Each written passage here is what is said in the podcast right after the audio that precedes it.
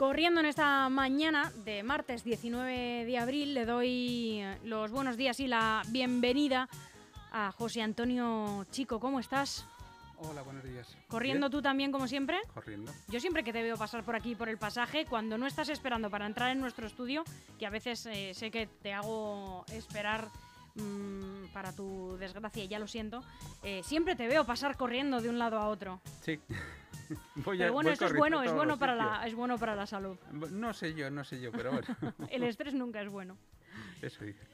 Bueno, la semana bien, todo bien. Bueno, la semana comenzando casi, comenzando. Bueno, pero has podido descansar un poquito. Un poquito. No te han hecho trabajar. No, no, no, oye, por favor, Por algún día hay que descansar. Claro que sí, claro que sí. Algún día hay que descansar. Bueno, además ha, ha hecho bueno, se ha podido leer al sol. Sí. Bueno, muy bien. Preparándonos para esta semana que sí que hace malo.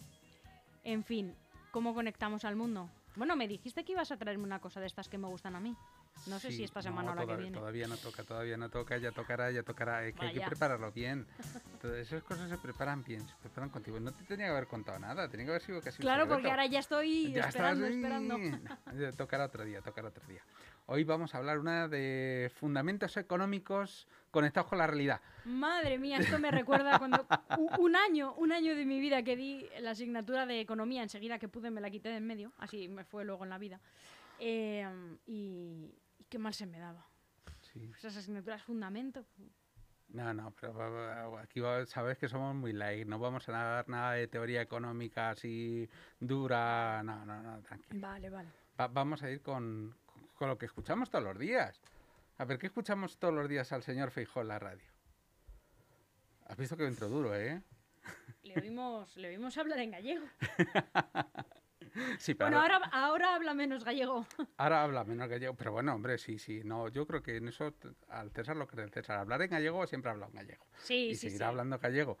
Y, to- y siempre que mm, tengamos candidatos a, a presidente gallegos, hablarán en gallego. Y si son presidentes, también hablarán en gallego, porque ya te, ¿Cómo nos gustan los gallegos en Lo- este país, eh? Los gallegos parece, que- parece que gustan, sí. Sobre Pero todo este- porque se les este entiende es poco. alto, ¿eh? Sobre todo porque se les entiende poco. ¿no? Ya sabes que eso de dar una respuesta en gallego que no sabes si dice una cosa o dice todo lo contrario. Pero mira, en esta ocasión parece que ha entrado duro, ¿no? A y ver. dice, venga, vamos a... Esto es distinto, ya hemos acabado con todas las corruptelas en el Partido Popular. Eso es cosa de otros tiempos. Bueno, eso recuerda mucho a lo que dijo el, ante- el pasado y el antepasado. Y el ante antepasado. Pero bueno, es igual. El caso es que este hombre dice, bueno, vamos a llegar a grandes acuerdos con el gobierno. Y, y claro, de- tal vez un... Bueno, no lo ha dicho él. Se habla de una gran coalición. Bueno, bueno, bueno, la gran coalición, eso... no, De hecho, vamos, hay una encuesta que dice que los españoles la están deseando. nah, no te creas de la misa a la mitad. Que no, que no, que no. que no. Eso no tiene ningún viso de ¿Cómo realidad. venimos hoy de políticos, Ningún- José Antonio? No, pero es verdad. O sea, lo primero que dice, bueno, venga, vamos a cambiar porque vamos, esto va a ser un gobierno, o sea, va a ser una oposición de un talante distinto. Entonces le dice, bueno, ¿y, y esos grandes acuerdos que, en qué se van a fundamentar? Dice, no, no, tenemos ahí lo del acuerdo de- del Poder General, Judicial. eh, del Poder Judicial y tal, Consejo General del Poder Judicial. Y, y claro, y cuando le aprietan un poco, bueno, pero eso ya tiene que estar casi hecho porque ya ha sido negociado, renegociado y tras negociado por su antecesor. Estuvo a punto de, de- dice, sí, sí, no. Pero a cambio pedimos otra cosa al gobierno. O sea, esto... Hombre, nada es gratis. claro, sí, sí, él no da gratis, pero es que vamos... la- Nadie da nada. las com- nadie las da com- nada las gratis. compensaciones de eso ya se cobraron y algún día se conocerá. Y ahí está, ahí puedo decir. Bueno, el caso es Que que... Tú sabes mucho. Sí, bueno, investigo. el caso es que dice, bueno, pues nada, y, y cuando le dice, bueno, y dice, la seña de identidad del Partido Popular es que hay que bajar impuestos. Entonces nosotros combinamos al gobierno a que conjuntamente aprobemos una rebaja de impuestos generalizada. Bueno, una rebaja de impuestos a todos no, nos parece bien, ¿no? Así al principio dicen, hombre, pues eso, el que me quiten impuestos pues está bien, ¿no? Luego, claro, empiezas a particularizar en cada uno y le dicen, pero bueno, ¿y tú qué pagas de, de impuestos? O sea, ¿cuánto has pagado de IRPF este año? Ah, que te ha salido a devolver. A casi todos nos sale a devolver. A casi todos nos sale a devolver. No a todos, ¿eh? Pero a casi todos, sobre todo a aquellos que tenemos cargas económicas basadas en, en la compra de, de nuestra vivienda, de hace años, pues, pues sabemos que nos, nos reducimos en, esa declaración y al final a muchos es cierto que hemos ido pagando a lo largo del año mucho más de lo que nos correspondería y luego se nos, se nos devuelve. El caso es que, bueno, pues así a priori, ¿no? pues casi todo el mundo pues, dice, bueno, pues esto parece que está bien, pero claro, cuando se dice, pero bueno, esto hay que concretarlo, ¿no, señor Fijo? Entonces le, deja ahí el, micrófono porque él dice hasta ahí. Y luego, mm, para eso tiene a su stopper, tiene ahí a Cuca Gamarra, que dice, venga, sal a la palestra y defiende aquí esto, ¿no? Pues dice, bueno, esto, como digo, tienes una moneda de cambio para el Consejo General del Poder Judicial. ¿Y, en qué planteamos rebajas? Pues planteamos rebajas en el IVA de los carburantes. Mira, eso parece que todo el mundo dice, hombre, el IVA de los carburantes ha subido tanto la y que se ha bajado ya, ¿eh? pero, pero bueno, dice el IVA de los carburantes con carácter general y bueno, más. El IRPF, bueno, si el IRPF, como decimos, mm, sí te digo, a, una, un gran porcentaje de la población le sale a devolver, a un gran, grandísimo porcentaje. Eliminar el impuesto de matriculación, impuesto de matriculación, hombre, pues, pues, es un impuesto que paga uno cada vez que se compra un coche, que tampoco es que se compre uno un coche todos los días, ¿no? Vamos, yo por lo menos, no sé, yo soy de los que compran un coche. Yo todavía no me compro ninguno. Bueno, yo soy de, los que compran un con la ropa. Yo soy de los que compran un coche y lo y, y hasta que el coche dice, bueno, Mira, ya tengo que pasar por tantas veces por el taller que cómprate uno, pesado Estoy ya. en esas, José pues, Antonio, ya te Pues en eso estamos, ¿no? Y, y, además todo esto de forma inmediata y retroactiva. O sea, con lo cual dice uno, pero bueno, pero, pero, ¿qué pasa? Pero, ¿qué pasa con...? o sea, ¿cómo que retroactivo? ¿Cómo que, o sea, que nos devuelvan el dinero que hemos pagado por el impuesto de matriculación? Que nos devuelvan el dinero que mm, vamos a pagar del IRPF, pero ¿desde cuándo? En fin, esto que suena así muy bonito, luego, pues claro, dice uno, bueno, vamos, vamos a plantear el asunto, fíjate, desde un punto de vista que no corresponda directamente al de mi partido político que vean, vamos a ser ecuánimes, porque claro, aquí tampoco tenemos a nadie del Partido Popular defendiendo, ¿no? Entonces, podría, pudiera parecer que, oye, doy una visión interesada. A ver qué dice, qué dice el BVA. Yo creo que el BVA, el BVA Research, no es precisamente un organismo que se le pueda tildar de izquierdoso, ni... Bueno, pues el BVA Research dice, en su informe último, 2022, hay que evitar una reducción general de impuestos que compense el aumento de los costes energéticos. O sea, justamente lo contrario. Entonces, claro, es que estos del BBVA igual tienen algo de rojillo. No se lo hemos visto, porque tienen hasta el logo en azul, pero a lo mejor tienen algo.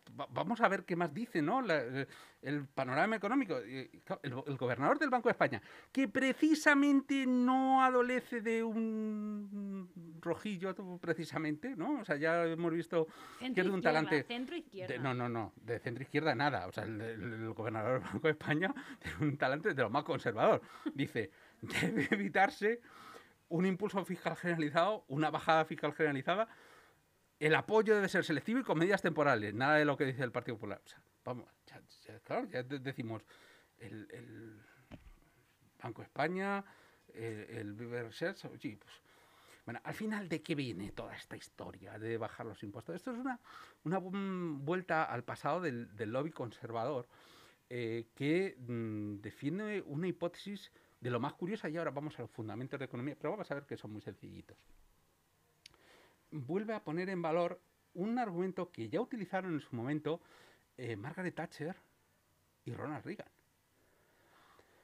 ¿Y de dónde viene ese argumento? Ese argumento conservador, ese argumento económico, se denomina la curva de Laffer. ¿Y qué es esto de la curva de Laffer? Bueno, pues eh, resulta que Arthur Laffer en 1974 eh, se le ocurre en un restaurante la ingeniosa idea de que, bueno, eh, un restaurante, para más señas, el Two Continents de Washington. O sea, está mm, localizado. No es una anécdota que surja por ahí que yo me haya inventado. No, no. Este señor en 1974 se le ocurre plasmar en una servilleta, en un restaurante, la hipótesis de que si tú bajas los impuestos, vas a recaudar más porque la población, al notar esa disminución en la presión fiscal a la que se vea sometida, va a generar un mayor impulso económico, va a haber más empresas, va a haber, entonces se va a recaudar más con esas nuevas empresas que se vayan generando. Esto suena muy bonito. Suena tan bonito que se lo pillaron precisamente Ronald Reagan y Margaret Thatcher se lo pillaron para ellos. Dijeron, oye, este argumento, vamos, fantástico. O sea que la baja de impuestos genera un aumento en la recaudación por la capacidad revulsiva que tienen sobre la actividad económica. Es exactamente el argumento. Bueno, pues este argumento en los años 80 es conocida como la teoría de la servilleta. Precisamente porque se dibujó en una servilleta.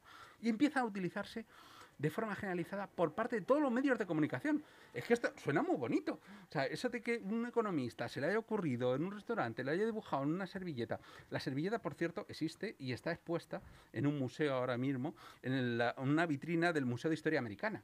O sea, que se puede consultar que efectivamente está, la servilleta está dibujado esto, ¿no? Eh, como digo, es acogido por parte de, todos los medios de comunicación y empiezan a, mm, hacer pública la idea y además darla como una sentencia absolutamente eh, fabulosa de que efectivamente, si nosotros bajamos la presión fiscal, va a aumentar la actividad económica, vamos a recaudar más. Ambas dos cosas. Claro, esto por parte de la prensa, no tanto de la prensa, sobre todo de la televisión en conservador en Estados Unidos, tiene enorme repercusión y aparecen dos grandes mensajes. Uno, bajar impuestos. Dos, liberalizar la economía. Y además, esto, todo esto se disfraza como que esto es una apología del emprendimiento. Claro, los emprendedores, si, como van a tener menos impuestos, van a tener muchas más. Entonces, eh, todo esto suena como maravilloso. Suena maravilloso. Bueno, al final, eh, el señor Arthur Laffer, el señor que, dibujó esta servilleta y todo esto, acabó de renegando de ella. Se dio cuenta pocos años más tarde. esa servilleta se ha vendido muy cara, ¿eh? como algunos dibujos de Dalí y de Picasso. Seguramente. Ay, sobre eso podríamos hablar luego. Em, como decía, esta, el emprendedor, el, perdón, el emprendedor, el, el economista que había dibujado en la servilleta, Arthur Laffer, acaba mm, diciendo, mira, me equivoco acaba relegando del mito y dice, mira, esto, esto no funciona. Pero uno podría decir, bueno, pero ¿por qué no funciona? vamos a ver si funciona o no. Vamos a, porque claro, Ronald Reagan y Margaret Thatcher, como digo, hicieron bandera de ello. Y cuando digo que hicieron bandera, no es que lo contaran, no, no, es que lo pusieron en práctica. Es decir, bajaron impuestos de una manera enorme. Si nos vamos al mandato de Reagan, resulta que en el mandato de Reagan, el tipo marginal, entonces, em, de la renta, llegaba a pagar un 50%. Se bajó hasta un 28%. Es decir, la presión fiscal disminuyó enormemente, casi a la mitad. O sea, estamos hablando de muchísimo dinero, ¿no?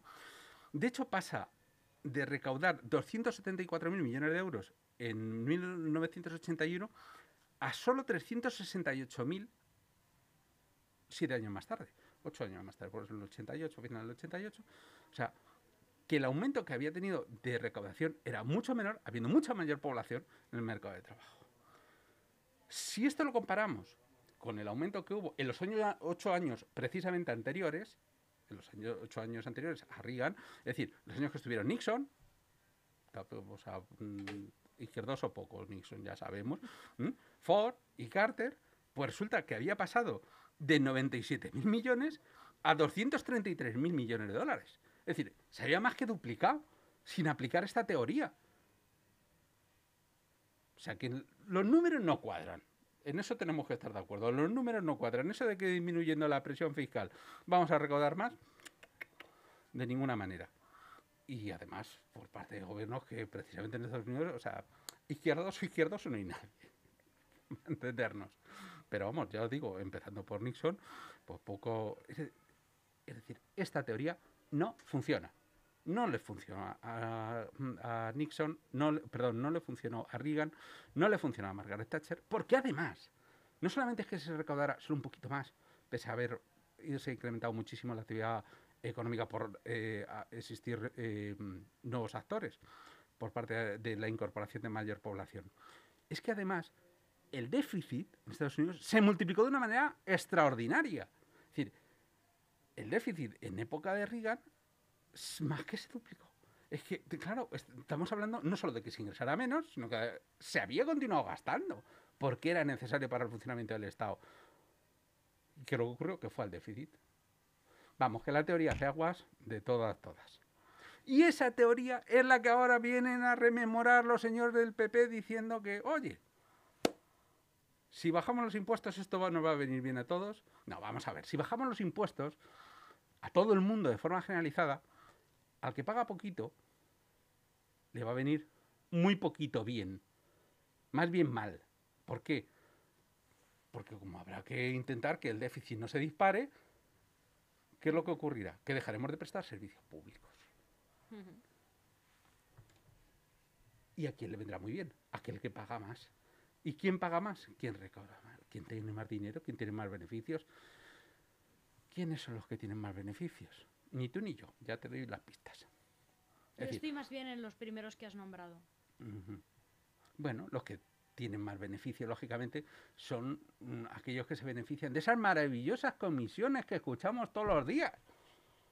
Vamos a ver, ¿qué es que nos lo está enseñando? Mira, nos lo ha enseñado, por un lado, los comisionistas que tenemos ahí del Ayuntamiento de Madrid. Sea, los comisionistas se han llevado la pasta rápida. Y por otro lado, ayer el señor Piqué nos estaba contando que, bueno, que lo de llevarse una comisión del 10%, que es lo más normal la vida del mundo. O sea, tú no haces nada, pones en contacto unos con otros, hablas, y, o sea, haces llamadas de teléfono y te, te ganas un 10%, pues te está llevando 4 millones de euros, se llevaba él. 4 millones de euros. Vamos a ver. Para aquel que no lo entienda, en toda tu vida vas a ganar 4 millones de euros, a no ser que te toque la lotería o algo similar. Es decir, si tú te dedicas a un trabajo normal, digo un trabajo con todo el sudor de tu frente, de ocho horas, no vas a ganar esos cuatro millones de euros. Eso ese señor se lo ha ganado en un día. Dos, vamos a decir, porque tuvo que hacer llamadas en dos días, si sumas todas las horas, a lo mejor. Yo creo que no llega. Yo creo que no llega, José Antonio. que no llega a los dos días. No, no, no. creo que Eso es lo que nos tiene que indignar. Y esos señores al menos tendrán que pagar impuestos por ese dinero que están ganando. Pero a lo mejor no los pagan ni aquí. Mm, pero deberían. En eso estará de acuerdo conmigo. A lo mejor no los pagan aquí porque es una sociedad que está radicada fuera de España y tiene no sé qué. Pero a lo menos se le debería caer la cara de vergüenza. Es como si yo de repente te dijera, no, no, yo es que he establecido mi residencia en Andorra. Porque allí la fiscalidad mejor.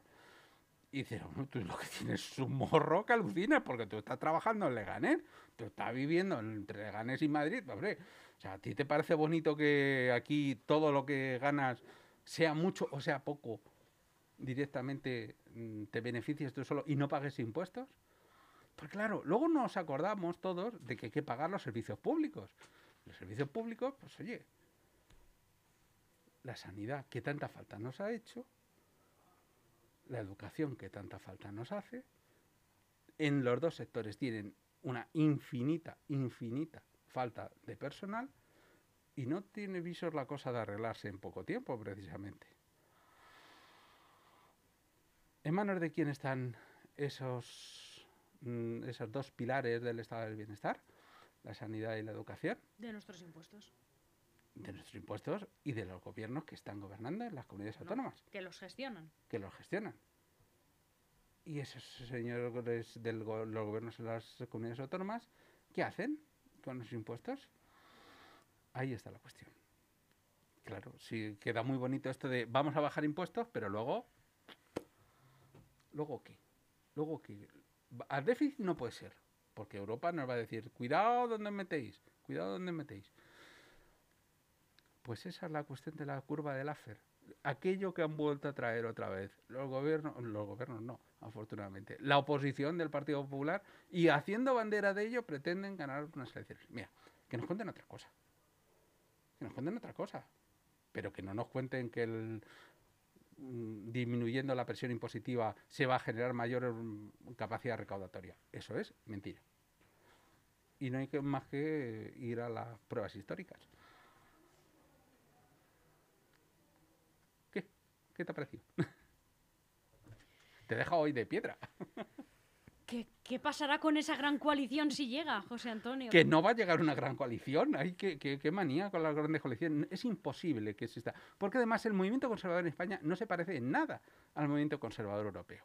No hay más que ver que en toda Europa se han negado por activa y por pasiva a admitir gobiernos con un partido ultraderechista. Y aquí, hoy, hoy, no dentro de no sé qué, no a lo mejor, no, hoy se va a firmar precisamente un pacto de gobierno en una comunidad que no es pequeña precisamente, con un partido ultraderechista llevando a cabo medidas de lo más eh, increíbles para el siglo XXI.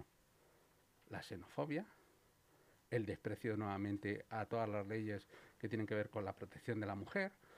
Por Dios, por Dios. Eso, vamos, en Europa no lo quieren ni de coña. Y si no ha ido el señor Feijó hoy a la toma de posesión, ¿por qué ha sido? dice que tiene problemas de agenda. Hace una semana, una semana, tú fíjate, si es que no hay más que coger y, ver un poquito más para atrás. Hace una semana dijo que iría si se lo permitía la agenda. En ese momento la tenía despejada. Es decir, de una semana para acá se ha colocado él solito en la agenda hoy una reunión con los agentes sociales. Qué casualidad. Y eso le va a impedir estar. No, lo que pasa es que este señor se quiere poner de lado. Se quiere poner de lado. Y dice, no, es que esto no va conmigo. No, no, no, esto va contigo porque tú no eres solamente un candidato del Partido Popular. Es que de ti emanan las directrices políticas que se deben de seguir desde el partido, porque así funciona el Partido Popular. No todos los partidos funcionan así, pero en el Partido Popular funciona así. Lo que dice el presidente del Partido Popular en lo que va a misa. No se puede decir, no, yo no, yo con esto no tengo nada que ver, aquí esto es distinto, esto no es la misma ideología. Pero si lo primero que han pedido son las carteras sociales que tienen que ver precisamente con los derechos de la mujer, para eliminarlos, para abolirlos, y disfrazarlos con una ley de violencia intrafamiliar que no tiene ni pies ni cabeza. Dicen, no, será mejor porque vamos a aumentar todavía la protección. ¿Aumentar a quién?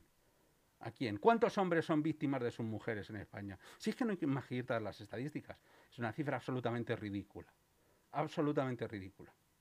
La violencia existe contra la mujer y precisamente tenemos leyes y además buenas leyes, porque son motivo de vigilancia por parte de la Unión Europea del resto de países que están intentando copiarlas y traducirlas a su propio acervo legislativo, son buenas leyes y aquí lo que quieren es desmontarlas. ¿Cómo? Pues haciendo leyes que, bueno, que contradigan, contrapesen, eh, disminuyan esa importancia, esa protección de la mujer, porque se ve como que no es necesario. Como... En fin, no puedo argumentarlo más, pero yo creo que ha quedado bastante claro. Ha quedado claro. Y de aquí a la semana que viene. La semana que viene, ¿qué nos traes? Sorpresas. Sorpresas.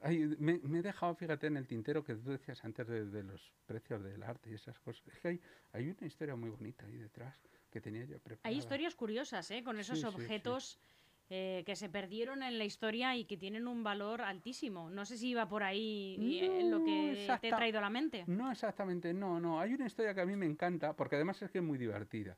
Es muy divertida. Pero no te voy a dar pista, pero que... Vaya, siempre Te la voy a contar la semana que viene, que la tengo preparada.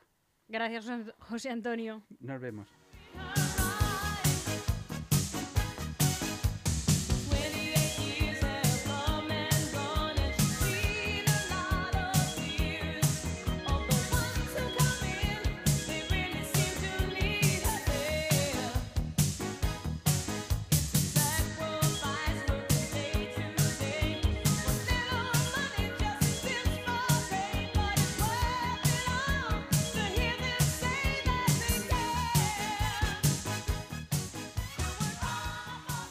Aún hay algunos que piensan que la radio debe sintonizarse. Nosotros no. Descárgate la app de LGN Radio en Google Play o App Store.